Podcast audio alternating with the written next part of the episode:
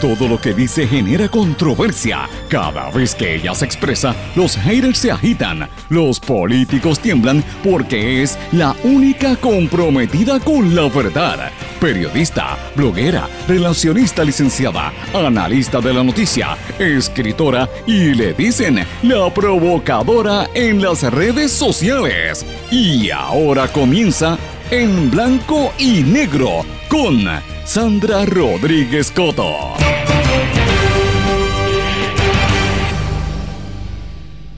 Sixto George y la manipulación al desnudo. Bienvenidos a su programa en blanco y negro con Sandra para hoy lunes 23 de enero de 2023. Les saluda Sandra Rodríguez Coto. ¿Qué se puede esperar en el juicio federal contra Sixto George por cargos de extorsión, la manipulación política y mediática al desnudo en este caso?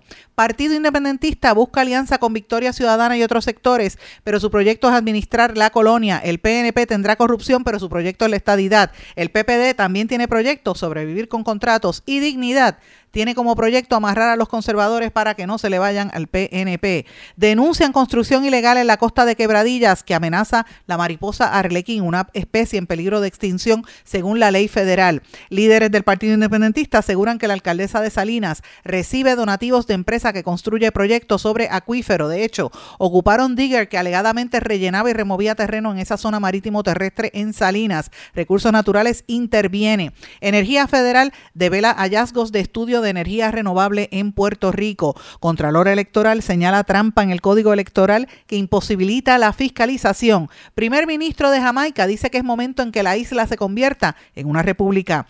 Brasil y Argentina iniciarán preparativos para crear una moneda común.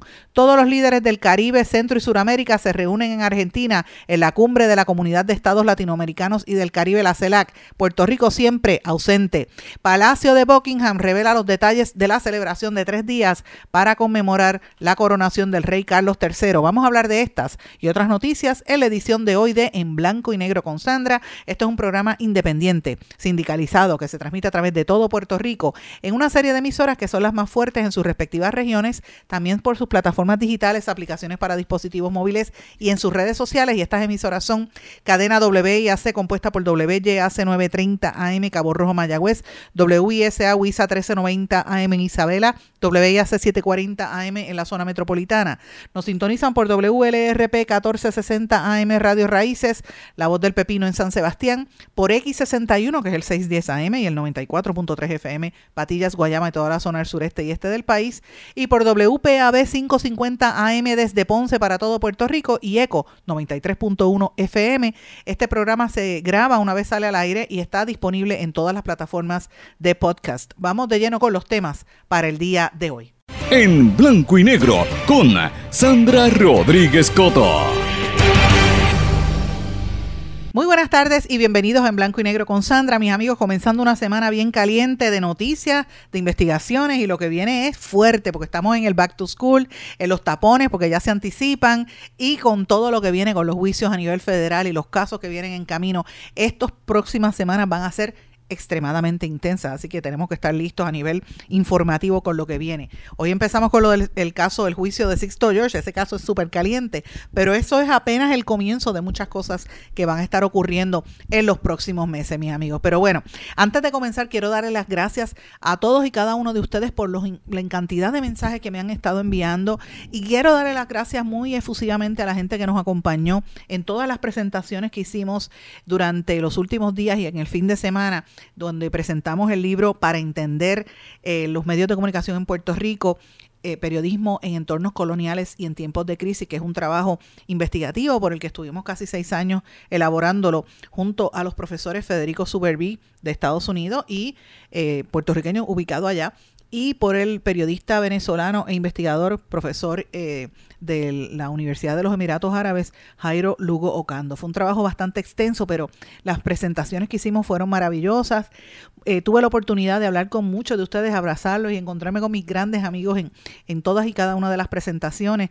Gente conocida y gente no tan conocida, desde líderes comunitarios como Modesta Irizarri de Loíza, otros líderes de la calle de la calle perdón de Loíza de la calle Loíza en Santurce también que estuvieron allí eh, y de y de varias comunidades eh, abogados estuvieron expresidente del colegio de abogados mi amiga Mayra López Molero eh, amigos míos de la universidad que vinieron incluso de Estados Unidos para acá actores y, artistas como Johanna Rosalí como Pedro Muñiz y otros que estuvieron presentes así que yo le quiero dar las gracias a todos los amigos que estuvieron presentes en esos en esas presentaciones particularmente la del colegio de abogados luego en Agua fue maravilloso. De hecho, me encontré allí con el cineasta y periodista corresponsal de Los Angeles Times, eh, eh, Milton Carrero y su hermana Maristel, que es una actriz bien eh, joven y con mucho talento que está radicada en Los Ángeles y que próximamente la vamos a ver en varias películas de Hollywood por ahí. Mucha gente que se nos acercó y estuvimos compartiendo con, con doña Norma y varias amistades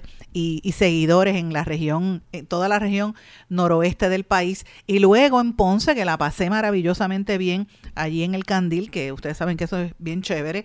La gente estuvo bien entusiasmada y después me quedé para otra presentaciones de varios libros. De hecho, estuve eh, viendo incluso hasta la presentación que hizo Eduardo Lalo. Así que estuve un fin de semana bien intenso. Yo no fui a la fiesta de la calle San Sebastián, por desgracia. Me hubiera gustado ir pero pues estaba en este otro en este otro evento, ¿verdad? Sin embargo, me dicen que fueron exitosísimas. Eh, ya hoy el, el, municipio estaba en las limpiezas, creo que fue una coordinación adecuada. El alcalde Miguel Romero ha expresado que estaba satisfecho con la fiesta de la calle San Sebastián, pero es importante uno ponerse a analizar, mira, si, si logramos hacer esto, que la transportación colectiva fuera, por ejemplo, exitosa en un evento como este, ¿por qué no lo es el resto del año? ¿Qué es lo que nos pasa a Puerto Rico, verdad? Cuando algo tan importante como la SANSE se celebra, pues evidencia que podemos organizarnos mejor. Así que eh, eso es un, mensaje para la gente del gobierno. Pero hay que festejar y hay que celebrar este evento que se hizo de una manera eh, exitosa para el país. Así que esto hay que, hay que decirlo y hay que, ¿verdad? Este reconocérselo, sobre todo al municipio de San Juan, que hizo un buen trabajo. En términos generales, sé que muchos artesanos la pasaron muy bien, eh, recuperaron, tuvieron buenas ventas, porque algunos me han escrito, me lo dijeron. Así que yo lo único que lamento es no haber podido estar allí viendo, ¿verdad?, las artesanías, comprando y también... Eh, escuchando la música. Yo quería ver varios espectáculos como el de Andy Montañez, el de Choco, mi amiga Choco Horta, y varios. Eh, Yolandita iba a presentar si no la vi. Y de hecho, la comunidad sorda estuvo allí el jueves y el viernes y me invitaron las dos veces y yo no podía estar, así que me lo lamenté muchísimo. Pero bueno, estamos, estamos ya en pie de lucha regresando a la normalidad. Y vamos a los temas de hoy, porque hoy tenemos varios temas importantes de cosas que están ocurriendo. Así que después de haber los saludos, Me, me tuve que detener porque es que este fin de semana fue un poquito distinto, pero vamos a los temas de hoy. La Cámara de Representantes está anunciando la Comisión de Hacienda que tiene sobre 60 medidas para mejorar el sistema contributivo. Ese va a ser parte de la discusión que vamos a estar viendo en las próximas semanas. Cambios sustanciales, enmiendas sustanciales al Código de Rentas Internas para aprobar una reforma contributiva que supuestamente va a reducir la carga impositiva para la clase media particularmente. Veremos a ver si esto se, se, se ah, logra. También hay un proyecto que se titula Ley para retornar y retener a los jóvenes médicos en Puerto Rico, que merece una discusión eh, precisa, ¿verdad? hay que ver qué está pasando allí, porque hay otros elementos que no se están investigando, como la inacción de ACES y lo que pasa al investigar, la falta de investigación sobre la, la las imposiciones que tienen las aseguradoras en el, en el ejercicio de los médicos, ¿verdad? El trabajo de los médicos. Así que ese es uno de los temas que vamos a estar escuchando mm, eh, en bastante las próximas semanas. Quiero mencionar que los temas de destrucción y problemas ambientales continúan desgraciadamente. Este fin de semana, la colega eh, y amiga relacionista, eh, portavoz de la Environmental Protection Agency, Brenda Reyes Tomasini, eh, ¿verdad? comunicó que están denunciando que el municipio, en, en, el municipio de Quebradillas se realiza una construcción ilegal en toda la costa que está amenazando una especie en peligro de extinción, la mariposa arlequín. Y usted dirá, ay, pues una mariposa, otro. Mire, no, no, no. La ley federal dice que eso es una especie en peligro de extinción. Y están construyendo de una manera irresponsable en todo ese hábitat como si no fuera suficiente. El municipio de Quebradillas piensa pavimentar una vía cerrada al público para permitir el desarrollo de los terrenos con vista al mar. O sea, están tratando de, explotar la costa de Puerto Rico a, merced de la, del hábitat que hay en esas zonas. No les importa que haya esta, esta mariposa, esta especie se llama Atlantea tulita, que está eh, protegida por las autoridades federales. Mira, hasta el mismo municipio está construyendo de manera ilícita allí. Así que vamos a escuchar bastante de lo que está ocurriendo allí en el área de quebradillas. Vamos a escuchar también en estos días lo que va a continuación de lo que está ocurriendo en Aguadilla y lo que pasa en Arecibo. Esas son las áreas más candentes y lo que, lo que pasa también en Salinas, que voy a hablar en breve de esto. Pero quiero mencionar también que el Departamento de Energía Federal y la Agencia Federal del Manejo de Emergencia, FEMA, están, revelaron un hallazgo del estudio de energía renovable para supuestamente lograr que el 100% sea energía limpia, lo que ellos están prometiendo hace bastante tiempo. Es un estudio que hicieron de, resiliencia de la red eh, y cómo podrían lograr que, lograr que los recursos se repartan de una manera más equitativa en todo Puerto Rico, ¿verdad? Eh, el estudio tiene varias, eh, tiene varias cosas que quiere impulsar eh, por ejemplo, el tener lo que le llaman electricidad 100% renovable para el año 2050 y mejorar la resiliencia del sistema energético para futuros eventos climáticos extremos, como se sabe, ¿verdad? Entre las cosas, pues incluye energía solar comunitaria, la agrovoltaica y otras que, que están empezando a impulsar. Veremos a ver si esto le llega a a gente en la clase media, en zonas urbanas, no solamente para, para las zonas eh, rurales. Así que veremos a ver qué va a pasar al respecto. Otra noticia que también destaco sobre estos temas y, y vinculado al tema ambiental, esto lo denuncia líderes del Partido Independentista puertorriqueño que en el día de ayer denunciaron que la alcaldesa de Salinas está recibiendo donativos de la empresa que construye el proyecto sobre un acuífero. Carilín Bonilla recibió un donativo de Ciro Group, la empresa que está construyendo estos proyectos solares a escala industrial sobre un acuífero. Esto lo denunció Litsi Alvarado Antonetti, presidenta del PIB en Salinas, y dice, era sospechoso el silencio de parte de Carilín Bonilla ante los reclamos de las comunidades sobre el controversial proyecto de Ciro Group. Todo se aclaró cuando descubrimos que la alcaldesa recibió un donativo político de parte del presidente de Ciro Group, Rubén Antonio Pérez Río.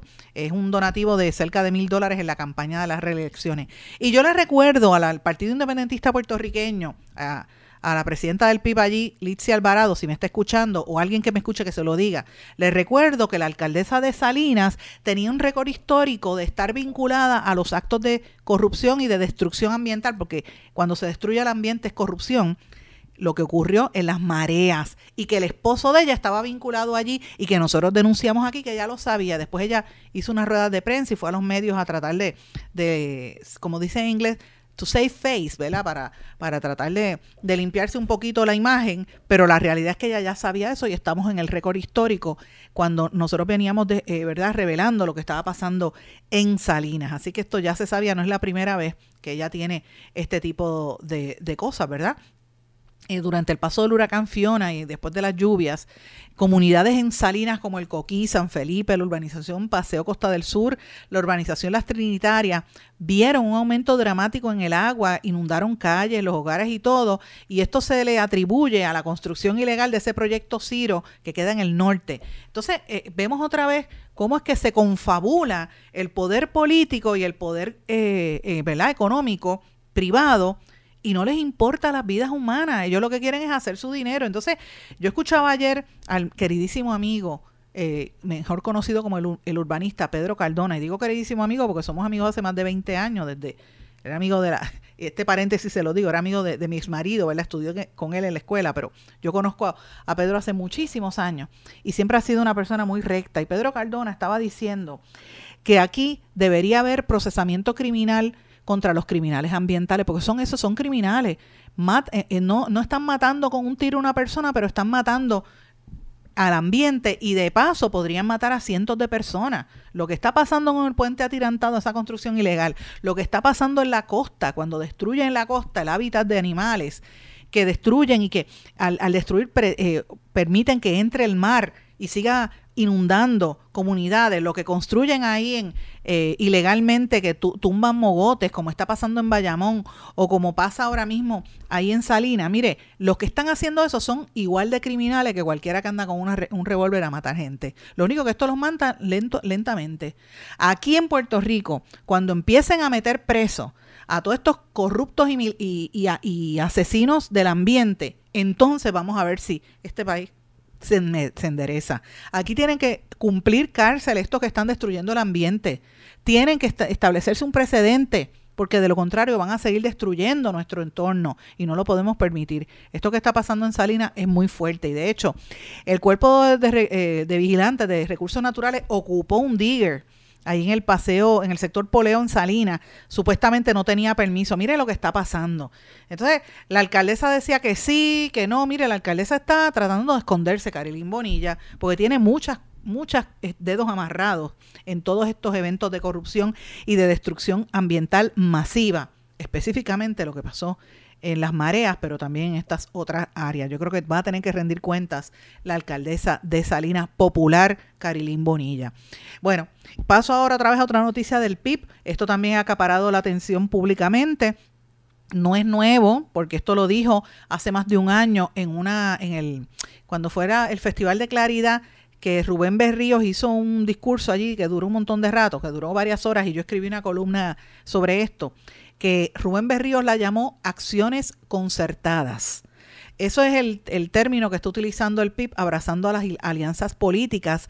Y de hecho, el PIB, el Comité Central del Partido Independentista, anunció este fin de semana que autorizó al liderato de la colectividad a continuar y profundizar las conversaciones para lograr lo que ellos llaman acciones concertadas para las próximas elecciones y, de ser necesario, llevar acciones legales o legislativas para lograrlo. Esto lo que se refiere es que redirigir, ¿verdad? Lograr el, el triunfo electoral eh, usted sabe que las alianzas electorales entre los partidos están prohibidas desde que se derogó eh, esa disposición en el, en el Código Electoral del año 2009, pero no existe ningún impedimento jurídico para que una o más eh, partidos políticos alcancen acuerdos puntuales. Esa es una de las cosas que está haciendo el PIB con el movimiento Victoria Ciudadana y esto pues ha tomado fuerza después de que las elecciones pasadas ambos juntos hubiesen sacado más votos que el gobernador que salió electo, ¿verdad? Fácilmente sería la segunda, es la segunda fuerza política si, si se unen. Hay que ver el escenario político actual y las cosas que ha estado haciendo particularmente el PNP, porque si algo tiene el PNP bueno, que hay que hay que aplaudirle, es cómo se organizan políticamente. Y el PNP eh, tiene un proyecto. Mire, usted podrá decir son, son corruptos, roban, no me importa que roben, pero su proyecto es hablar de la estadidad aunque roben. Eso no les importa, porque yo no sé si, y esto habrá que pensarlo, ¿verdad? Yo le pregunto a ustedes, ¿qué ustedes opinan de esto? El, el, el, gobernador Pierluisi ha estado muy callado después del super PAC, el escándalo donde metieron preso a su amigo, que está vinculado a su cuñado, que están toda esa gente que recaudó fondos. Eh, todo eso se cayó, no han dicho más nada. Y Pierluisi estuvo dando gira en Washington eh, y las fuentes nos habían dicho que él estaba, ¿verdad?, cabildeando para evitar cualquier tipo de acusación a gente muy cercana a él. Habrá que ver si Pierluisi hizo una negociación para que no lo toquen en estos meses, porque el último arresto grande fue el caso de Wanda Vázquez. Hasta ahora no se ve arrestos eh, o ronda de arrestos federales. Veremos a ver si los federales em, se activan, ¿verdad? Como todo anticipa, pero por lo pronto los casos de corrupción que están saliendo son del Partido Popular, a pesar de que todo el mundo sabe lo que está haciendo el PNP. Eh, eh, esta es la ironía de la vida. Ahora, a pesar de todo lo que usted pueda decir del PNP, ellos tienen un proyecto claro que es la estadidad. No importa nos quedamos con los chavos, pero vamos a hacer Estado. Y se está moviendo en esa dirección y en Washington están tomando acciones concertadas para acelerar ese proceso de estadidad. Eh, y esto, recuerden que hay que comparar cuando, otros estados, ¿verdad?, que entraron admitidos a la Unión, como fue Hawái. Hawái se convirtió en estado cuando ya había una población amplia de norteamericanos, de estadounidenses que se mudaron a Hawái y empezaron a exigir la, la estadidad. Y terminó el pueblo hawaiano rehén en su propio país, derrocaron a la reina, los pusieron de sirviente y los, la inmensa mayoría de los hawaianos, los nativos, viven eh, sin hogar, son personas sin hogar, viven en carros, en casetas, porque no tienen dónde vivir. Y búsquelo, porque esto no me lo estoy inventando yo, esto es la noticia real. El porciento de gente en pobreza eh, en Hawái es prácticamente el 90% son hawaianos nativos. Los que están con dinero son los que vinieron de afuera. Pues mira, yo no sé si eso es lo que está pasando en Puerto Rico, porque si usted mira a su alrededor, están vendiendo aceleradamente nuestros procesos. El gobierno es cómplice de esos procesos de venta de todos nuestros terrenos, de, de, de toda la gentrificación. El ejemplo eh, típico, precisamente lo denunció el PIB la semana pasada en Puerta de Tierra, en San Juan, pero váyase por Rincón, váyase en el centro de la isla, todos los terrenos que le están vendiendo a los criptoempresarios, cómo han dejado que los empresarios de ley 60 hagan lo que les dé la gana aquí. Eh, criptoempresarios que estuvieron hasta en Fortaleza como, como el, el, criminal argentino, eh, perdón, canadiense, el del Carl Mahoney Project, y por ahí sucesivamente otros criminales que están haciendo escante en nuestro país eh, con, con, el aval del gobierno. El gobierno no dice nada y muchos norteamericanos que se están mudando hablan también de que es obvio, necesitamos mano de obra, van a traer extranjeros. Mientras tanto, se propicia y se sigue aumentando la migración forzada de puertorriqueños que se tienen que ir de aquí buscando mejor calidad de vida. Así que eso es parte de lo que está sucediendo, ¿verdad? En todo esto. Ese es el proyecto del PNP. Se, le hace el camino fácil y mire, no se, no se sorprenda que venga una estadidad ahí rápido porque ellos están haciendo el camino para eso. ¿Cuál es el proyecto del PIB y cuál es el proyecto de Victoria Ciudadana? Mire, administrar la colonia. Es la realidad, lo que dije en los titulares. Se han dado cuenta que quieren administrar la colonia. Olvídate de la independencia, ese tema ya no se habla por el miedo a la independencia. Bueno, me imagino que lo habrán dicho los estudios, pero esa es la realidad. El Partido Popular no tiene tampoco un proyecto más allá de mantenerse eh, como contratistas y mantenerse con algunos puestos en el gobierno. Así que eso es, esa es la crisis de identidad que tiene el Partido Popular. Y el Partido Victoria Ciudad, el Partido Proyecto Dignidad tiene un problema porque muchos de sus conservadores posiblemente regresen o ya regresaron a las filas del PNP. Así que eh, por ahí hay unas movidas que se tienen que estar dando a nivel del sector conservador. Vamos a estar oyendo mucho de esos temas en los próximos meses. Pero bueno, hay varias, varios temas adicionales. Hay una noticia que publicó Oscar Serrano este fin de semana en Noticel que la recomiendo. Contralor Electoral señala trampa en el Código Electoral que imposibilita la fiscalización.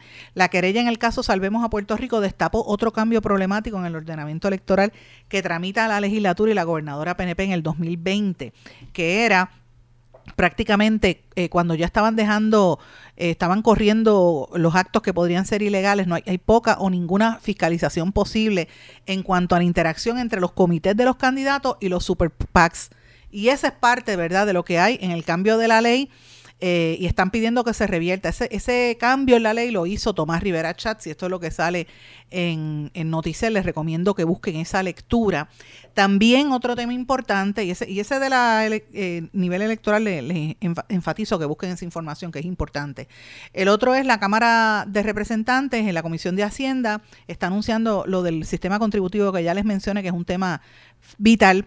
Y lo otro es el, el juicio de Sixto George que comenzó, que comenzó esta semana en cargos por extorsión eh, y él sigue la denuncia de que él va a enfrentar a las autoridades federales. Sixto George Díaz Colón, eh, Sixto Díaz Colón, mejor conocido como Sixto George, enfrenta cargos criminales por intento de extorsión, extorsión interestatal y destrucción, alteración y falsificación de información objeto de una investigación federal en relación al chat de Telegram que llevó a su final a la administración de Ricardo Rosselló como gobernador en el verano del 2019.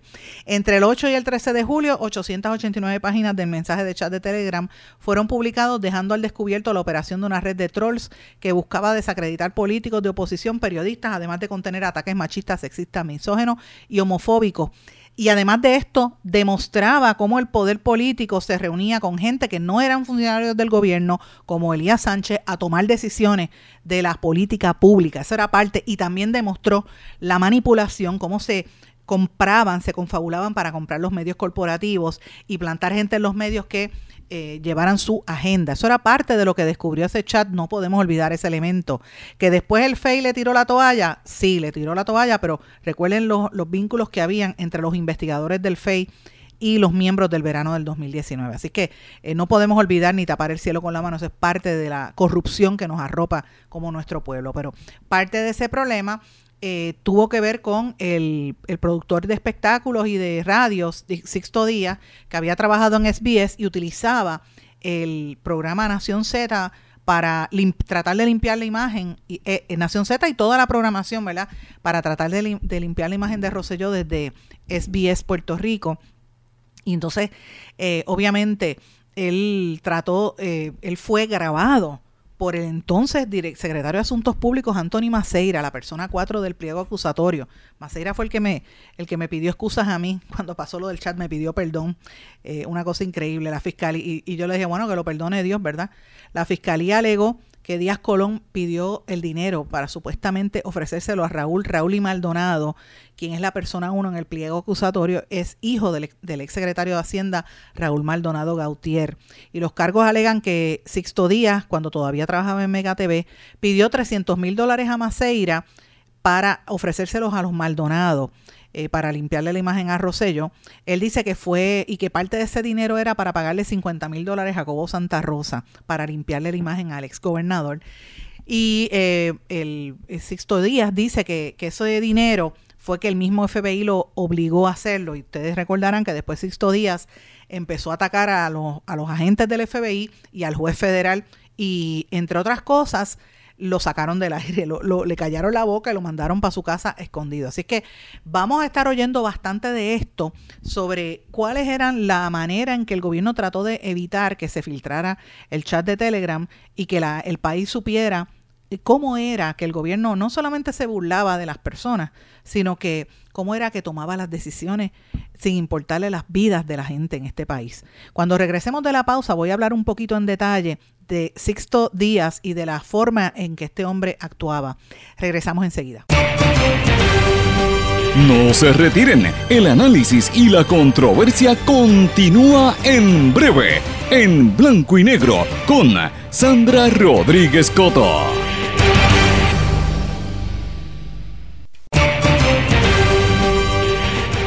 Y ya regresamos con el programa de la verdad en blanco y negro con Sandra Rodríguez Coto. Regresamos en blanco y negro con Sandra. Bueno, mis amigos, yo quiero tomarme unos minutos para darle continuidad a lo que estábamos hablando en el segmento anterior sobre este caso de Sixto George. Y le quiero explicar a la gente que nos está sintonizando unos aspectos de esta situación que la gente merece recordar.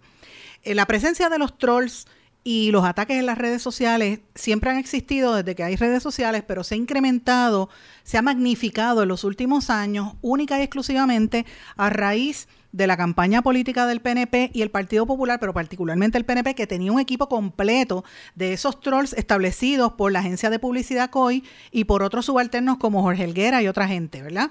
Eh, y algunos de esos miembros de las agencias de publicidad COI están hoy en día en Fortaleza, como Caridad Pierluisi, que trabajaba en COI, están en el municipio de San Juan como la ayudante del alcalde y así sucesivamente. Están en diferentes partes, ¿verdad?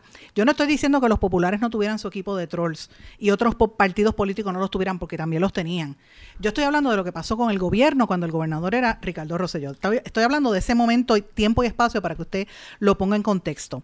Entonces, eh, ¿por qué yo traigo esto? Porque parte de la estrategia que utilizaban eh, y se vio reflejado en el, en el chat de Telegram que nosotros revelamos era que ellos desacreditaban a las personas, le hacían campañas en contra a través de las redes sociales, se burlaban y hacían memes y ese tipo de estupideces, pero también hacían campañas de descrédito y me consta que lo hacían entre periodistas, llamaban gente a plantar temas y a, lavarle el cerebro, sobre todo a los periodistas más jóvenes que no conocen la trayectoria de los mayores, o periodistas que eran afines a sus intereses o que pertenecían a los mismos grupos, o, o eran, y tengo que decirlo, comunidad LGBTQ, que em, empezaron a decir que yo era, por ejemplo, anti-gay para, para ganarme enemigos entre la comunidad eh, periodística y eso también pasó.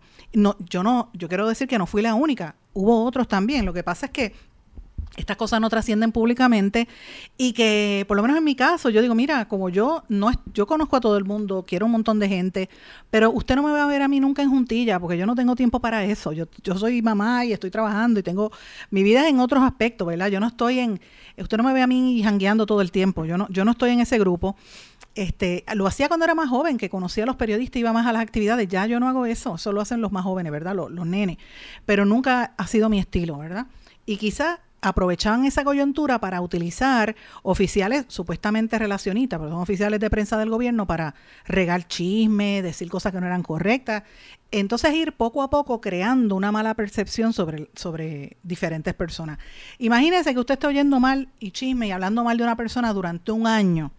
Durante seis meses ya usted le va, va a crear una percepción equivocada. Entonces, si usted va a las redes sociales y ve trolls, pues tú dices, pues espérate, esto es verdad, esta persona es un demonio. Y eso fue lo que trataron de hacer, ¿verdad?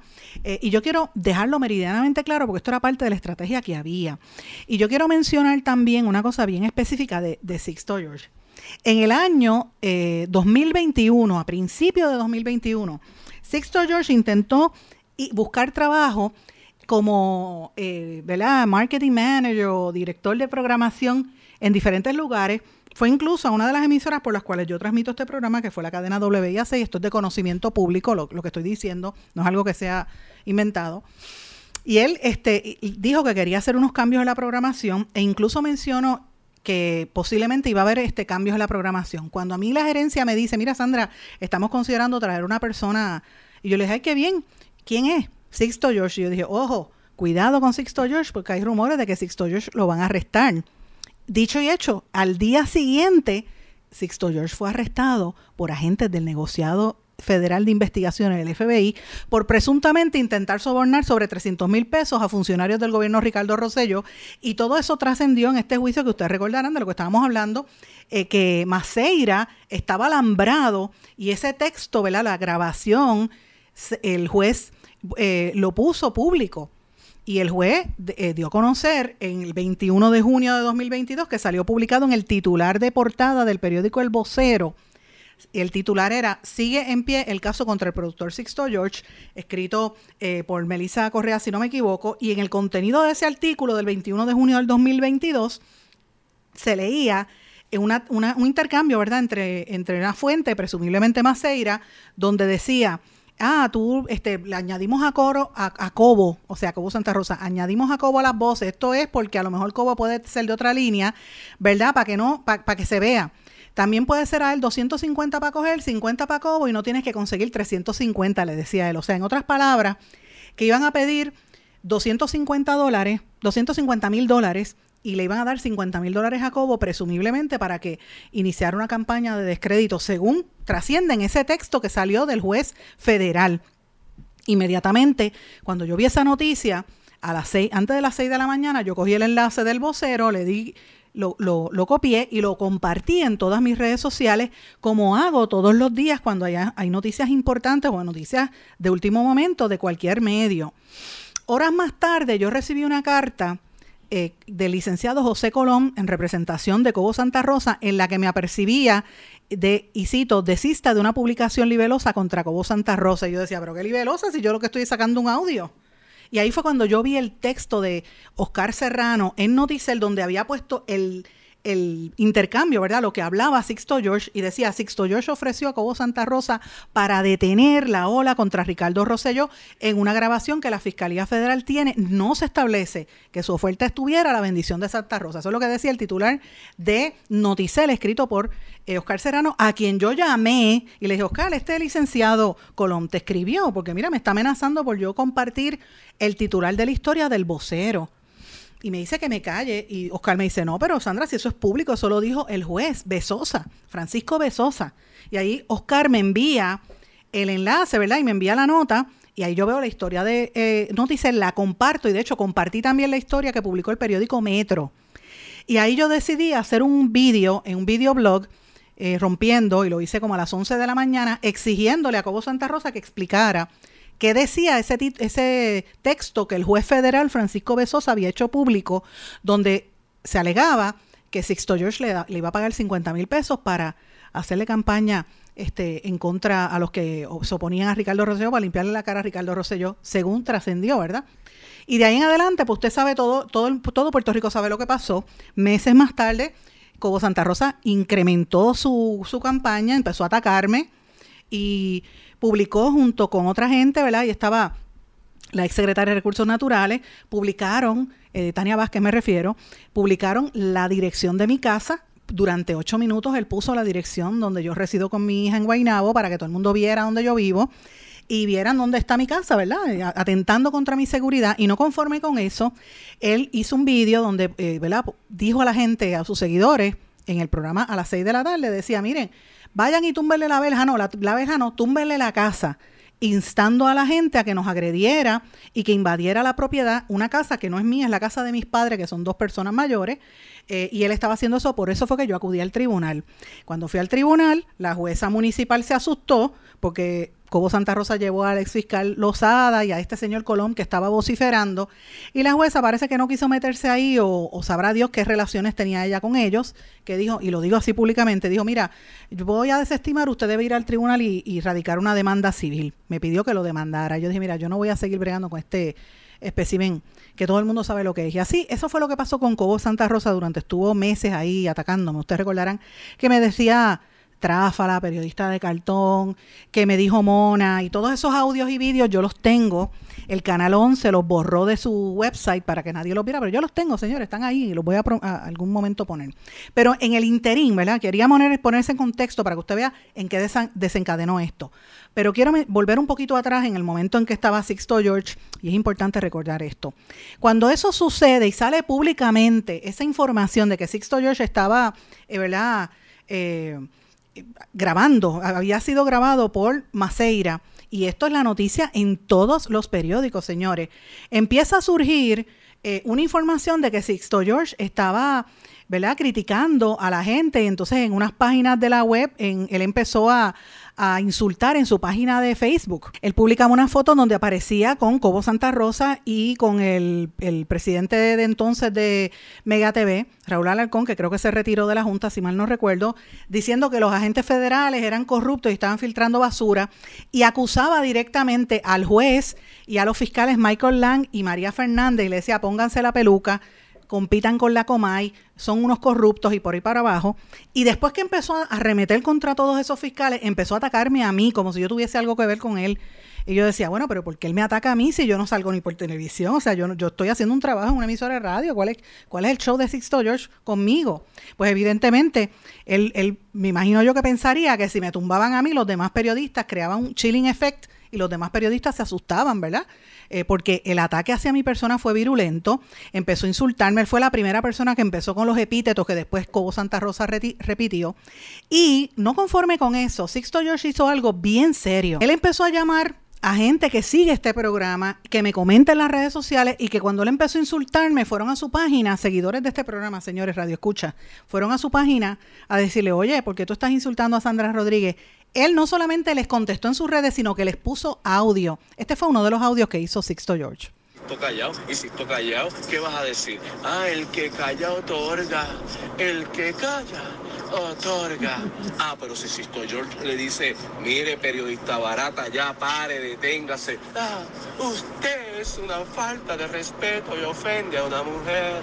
Mi amor, mi amorcito, mi amorcito. No es fácil de Puerto Rico. Pero respeto tu mirada, Emily. Respeto tu opinión. Y me puedes decir, eh, te entiendo, Sisto, pero no. Eh, usted es un charlatán yo, me está bien, no pasa nada, Emery, no pasa nada, respeto tu opinión, punto. Y, y me llamas y me dices que yo soy un mafioso. Y Emery, respeto tu, tu mirada, no pasa nada. Eso fue parte de lo que dijo Sixto George. No voy a poner el audio completo que dura aproximadamente tres minutos. Eh, ese es uno de varios audios porque él, dice tantas y tantas palabras ese que tendría que ser pipi pipi todo el está como las canciones de Bad Bunny con un montón de malas palabras. Así que no lo voy a poner. Pero yo lo quiero que ustedes lo escuchen. Quería que escucharan porque tengo esa prueba para que vean qué era lo que él estaba haciendo. O sea cómo él utiliza las redes. Él utilizaba las redes para ir en contra de gente. Y cómo insultaba a las personas. O sea y más que nada que es la parte que yo todavía al día de hoy no entiendo. ¿Cuál es el odio que tienen conmigo por yo publicar una noticia? Es que no me perdonan que yo saque el chat de Telegram. Y entonces utilizaban el atacarme a mí, Sandra Rodríguez Coto, que estoy en medios, ¿verdad?, regionales y que estoy en emisoras que no son, digamos, las que están en el hit parade de, de la publicidad oficialista del gobierno, que no tienen a los, a los, a los, ¿verdad?, a los portavoces del gobierno. ¿Será por eso? La realidad es que, miren, señores, él trató de, amedrentarme y de intimidarme. Y yo me imagino que era para provocar un efecto congelación para que el resto de los periodistas dijeran, espérate, si se metió con Sandra, se mete conmigo, déjame callarme. Pero como yo seguí para adelante, pues entonces después me tiraron a, los perros grandes, como llaman, al perro este que se llama, y lo dije yo, Sandra Rodríguez, como Santa Rosa, con todos los insultos y epítetos racistas, sexistas y todo lo que hizo en aquellos meses. Y Señores, esto es parte de cuando uno agarra a una persona cometiendo irregularidades. Él tiene su día en corte, comenzó su juicio. El que tiene que rendir cuentas es Sixto George y después Cobo Santa Rosa, si en efecto fue pagado y recibió pagos de Sixto George. Eso es lo que se tiene que saber.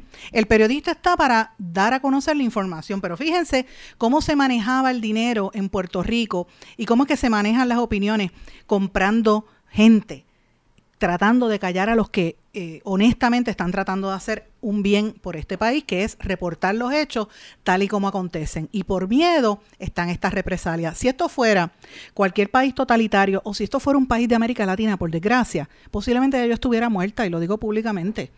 Porque en países como América Latina, en Nicaragua ahora mismo, en Colombia, en México, reporteros que hacen menos de lo que yo estoy publicando ya los han atacado. Aquí en Puerto Rico tenemos un sistema de justicia que se tiene que respetar, el estatal y el federal, ambos. Y tenemos gente que se apega a la verdad y se apega a conocer la realidad a pesar de la manipulación mediática que existe en Puerto Rico y que ya basta, porque parte de esa eh, manipulación mediática que se vio en el chat de Telegram se va a estar dilucidando en este juicio a nivel federal. Y ese es el miedo que ellos tienen de cómo le pagan a la gente para comprar conciencia. Pero en Puerto Rico vemos gente decente que no nos dejamos comprar y que hacemos el trabajo por el bien de nuestro país. Voy a una pausa. Regresamos enseguida. No se retiren, el análisis y la controversia continúa en breve, en blanco y negro, con Sandra Rodríguez Coto. En mi pueblo se chinchorrea bien duro. Aquí me cubren mi plan médico y en tu pueblo también. En mi pueblo es donde tenemos las mejores vistas. Aquí cubre mi plan médico y en el tuyo también. En mi pueblo se goza de verdad. Aquí me cubre mi plan y en tu pueblo también. Plan de salud Menonita en todo Puerto Rico. El plan médico que te cubre con una extensa red de médicos, especialistas y laboratorios. Además, te cubre en el hospital de tu preferencia en cualquier lugar de Puerto Rico. Plan de salud Menonita. Pero tú sabes cómo es esto que te la.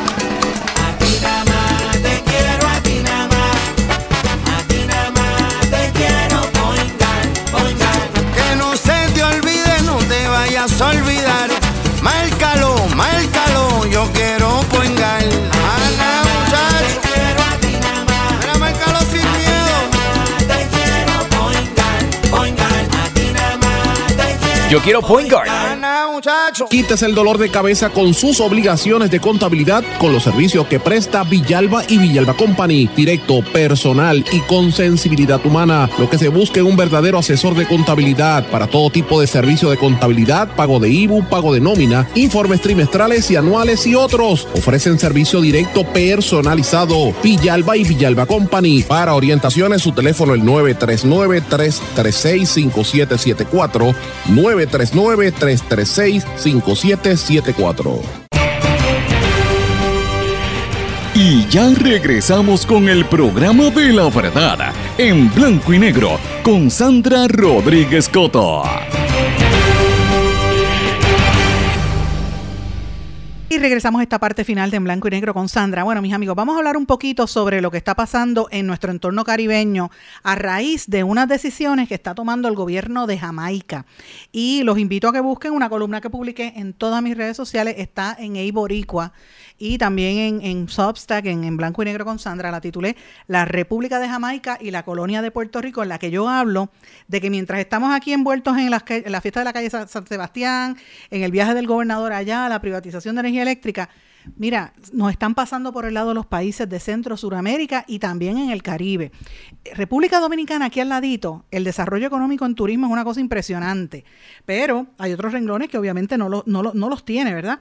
Y las otras islas del Caribe no se quedan atrás. El primer ministro de Jamaica ha dicho, eh, lo, lo dijo el viernes pasado y lo repitió este fin de semana, me refiero a Andrew Holness, primer ministro, que está tratando de que acelere el proceso para la la independencia total de Jamaica. O sea, mientras Jamaica busca la independencia, Puerto Rico quiere seguir los chavitos americanos y, y más dependiente que nunca, porque ni siquiera la estadidad es el, las dádivas, vivir del, del mantengo.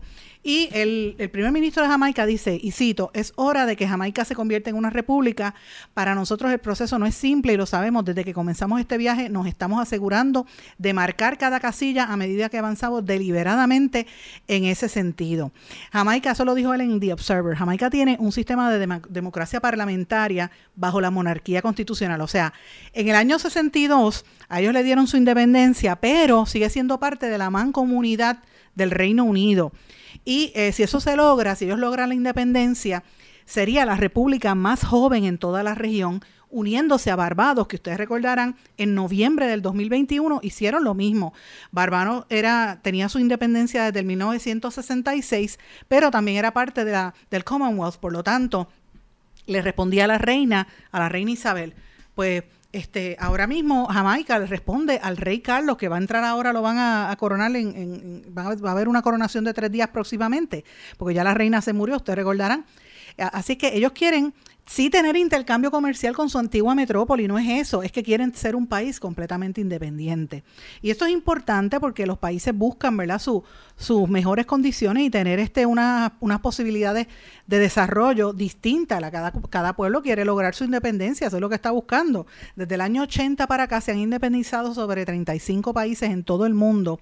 El más, eh, ¿verdad?, el más común en la región ¿verdad? La región aquí de, del Caribe, podríamos decir que fue Belice, que fue, eh, se independizó en el año 1981, pero aparte de eso, pues mira, han, han habido otros países que se han independizado en los últimos años, eh, que tienen que ver, por, como por ejemplo, Banatú, que fue pertenece al Reino Unido, se independizó en el 80, Belice en el 81, Brunei, que se independizó del Reino Unido en el 84, Yemen, que ustedes saben todos los problemas que ha habido allí, Yemen del norte y del sur en el 1990, ha habido una guerra civil entre ambos, ¿verdad? Namibia en el 1990 se independizó de Sudáfrica eh, y um, obviamente ellos habían logrado una independencia de Alemania, pero después eran parte de Sudáfrica. En el 90 también Alemania eh, nació la Unión de Alemania Occidental y la República Democrática Ale, eh, Alemana, cuando se unieron, ¿verdad? Cuando cayó el muro de Berlín, ustedes recordarán. En el 90 también, en el Pacífico, se independizaron las Islas Marshall de los Estados Unidos. En el 91, Lituania, país que ya se había independizado en los años 20, pero había perdido su independencia al ser parte de la Unión Soviética. Yo estuve en Lituania hace muchos años, hace más de 20 años, y, y todavía parecía parte del bloque soviético. Y este, obviamente otros países que se independizaron de la Unión Soviética fueron Uzbekistán, Armenia, Azerbaiyán, Ucrania, Bielorrusia, Turkmenistán, Turkmenistán, perdón, Estonia, Lituania, como dije, Georgia, Kazajstán, Tayikistán, Rusia, Kirguistán, Letonia y Moldavia. En el 92, eso fue cuando se, disolvió la Unión Soviética. En el 92, la República de Bosnia y Herzegovina también se separaron. La República Federal de Yugoslavia del no 1992 empezó a llamarse República Federal. En el 1993, en un país africano, Eritrea, se independizó de Etiopía. En el 1993, la República Checa se independizó de, Checoslovaquia. Y Eslovaquia, en el, también ese año, se independizó en enero primero. Palaos es un país del Pacífico Sur que se independizó de los Estados Unidos en el 1994. La República Dominicana del Congo esto empezó a llamarse así, era parte de lo que era Zaire, después de un sangriento y un dictador que había allí, este, se comenzó a llamar República Dominicana del Congo. En el 2002 se separó Timor Oriental, que se separó de, de Indonesia. En el 2006 Montenegro y Serbia, que pertenecían a Yugoslavia, se habían separado. En el 2008 Kosovo, que pertenecía a Serbia, se separó. En el 2011 Sudán del Sur que también eh, ha, provocado, muchos de estos países que yo les estoy mencionando, los procesos de independencia han provocado unas guerras eh, y unas atrocidades con el ser humano grandísimas, ¿verdad? Otros lo han logrado con una eh, candidez y una relativa tranquilidad como pasó recientemente aquí en el Caribe con Barbados y eso es lo que anticipa que pase Jamaica, que está buscando ¿verdad? que suceda y lo quieren acelerar. Y esto me parece interesante ponernos en el contexto porque nosotros estamos en una región donde se están dando unas dinámicas interesantes, eh, unas dinámicas políticas, donde quedamos nosotros cada día más dependientes del el extranjero, de los americanos. ¿Qué pasa si los americanos dicen hasta aquí llegamos? ¿Verdad? ¿Qué va a pasar? ¿Cuán poco preparado o cuán preparado está el pueblo puertorriqueño para poder afrontar un cambio de estatus. Esas cosas no se, no se comentan y a mí me parece que eh, debemos este, analizarlo. Y un, un, aspecto del que yo traigo en esta columna es que en esta región del Caribe, el, el, narcotráfico es otra de las cosas que nos ata, más allá de la migración, porque usted dirá, ah, mira, pero todos esos países son pobres y están viniendo los dominicanos en yolas y los haitianos. Miren, están viniendo en yola a Puerto Rico, como los puertorriqueños se montan en un JetBlue y se van para Estados Unidos, la misma cosa, buscando una mejor calidad de vida. Y estos, estos vienen eh, de las islas vecinas para estar un tiempo aquí y de aquí brincar a Nueva York en los dominicanos y los haitianos casi siempre van a la Florida, ¿verdad? O sea que estamos viviendo en un siglo de migraciones, esto no lo podemos evitar. Pero lo que yo me, a mí me preocupa es otras cosas en común. El narcotráfico es uno. Mire, hace como dos semanas yo vi que en Jamaica cogieron un encargamento de casi 80 millones de toneladas de cocaína, una cosa impresionante. Eh, y esto iba a la par con cargamentos que han sido eh, ¿verdad? capturados recientemente en República Dominicana y aquí en Puerto Rico. Entonces, en, en Jamaica dieron una noticia de que bandas de muchachos en motora estaban asaltando turistas y a los tres días en República Dominicana estaba pasando lo mismo. Y aquí también. Entonces uno se pregunta, ¿quién vela estas relaciones de narcotráfico que tenemos en nuestra región? ¿Y cuándo usted ha escuchado, si alguna vez al gobernador de Puerto Rico o algún gobernador anterior, hablar del Caribe como una región que es un todo? O sea, nosotros creemos que estamos este, fuera de este planeta como si fuéramos parte de los Estados Unidos y físicamente, no físicamente estamos en un entorno donde nuestro vecino es República Dominicana y las Islas Menores, las Antillas Menores, y eso tenemos que ponerlo en nuestra en nuestra psiquis colectiva, pero parte del sistema colonial es que no miremos a nuestros vecinos. Y me parece que es un tema que lo abro a discusión de ustedes, a ver qué les parece en, en ¿verdad? Eh, a la luz de esta controversia que hay con las expresiones del primer ministro de Jamaica. Déjeme saber qué usted opina y me escribe a través de las redes sociales o en el correo electrónico en blanco y negro con sandra. Pero bueno, antes de irnos tengo varios temas que quiero traer. Primero, la actriz Brooke Shields, ustedes se acuerdan de Brooke Shields que hizo Blue Lagoon entre otras, ¿verdad? Revela en un documental que está saliendo ahora que se llama Pretty Baby que fue violada cuando tenía 20 años de edad y esto lo estaba dando a conocer Entertainment Weekly eh, muchas de estas actrices de Hollywood tenían que quedarse calladas y ella está ahora explicando cómo fue ese proceso, lo, lo mucho que sufrió esa muchacha. Con razón ella se hizo bien amiga de, de Michael Jackson porque ambos habían sufrido esas pesadillas. Así que importante que ella esté revelándolo ahora cuando tiene la posibilidad y la seguridad de hacerlo y está hablando de qué se trata.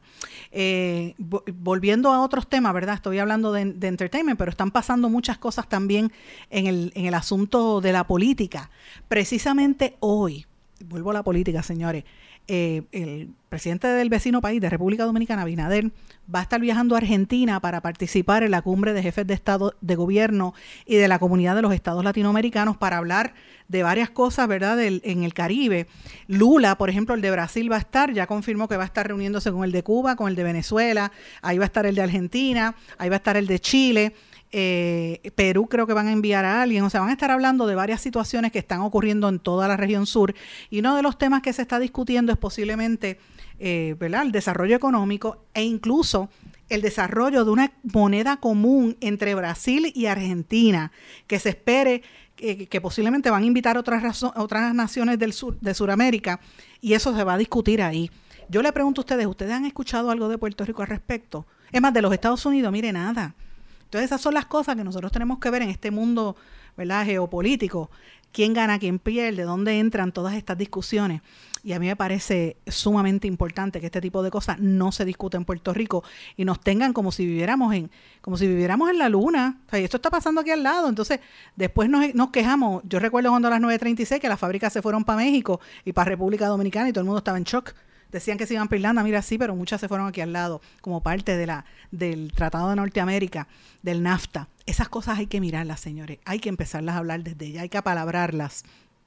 eh, porque son temas de los que se tiene que hablar. Pero bueno, aparte de esto, quería mencionarle, y, y antes de, ¿verdad? de terminar el programa de hoy, que hoy tenemos varios temas, hay una, una eh, preocupación grande porque por, dos por dos razones. Por un lado, está el rumor de que Estados Unidos está luchando con los nazis en, en, Ucrania contra Rusia. ¿Por qué? Porque recuerden que Ucrania era uno de los países con mayor cantidad de neonazis y esto, esta denuncia la han hecho varias personas, pero el más reciente que lo hizo fue el actor Russell Brand, que lo dijo que Estados Unidos está luchando con los nazis. Eso ha provocado bastante controversia en los Estados Unidos. Y eh, por otro lado, otra controversia global que también me llama la atención es lo que está pasando en China. Eh, que por un lado reabre sus puertas después de los tres años que estuvo cerrado por el COVID, pero a la misma vez se anuncia que la población china, yo lo había dicho hace varios días, pero lo reitero, está bajando por primera vez en la historia, en muchos años. Nacieron 9.056 eh, millones de personas y murieron 10.041 millones lo que representa una, disminución de casi 900 mil habitantes. Y eso pues es la primera vez que hay una reducción tan grande desde el año 1961 y eso pues podría plantear algún cambio a nivel político de, de China, que es un monstruo eh, mundial y, y, me parece que es una tendencia que lo menciono para que usted lo tenga ahí en, en el radar cuando vea las noticias y esté pendiente a eso.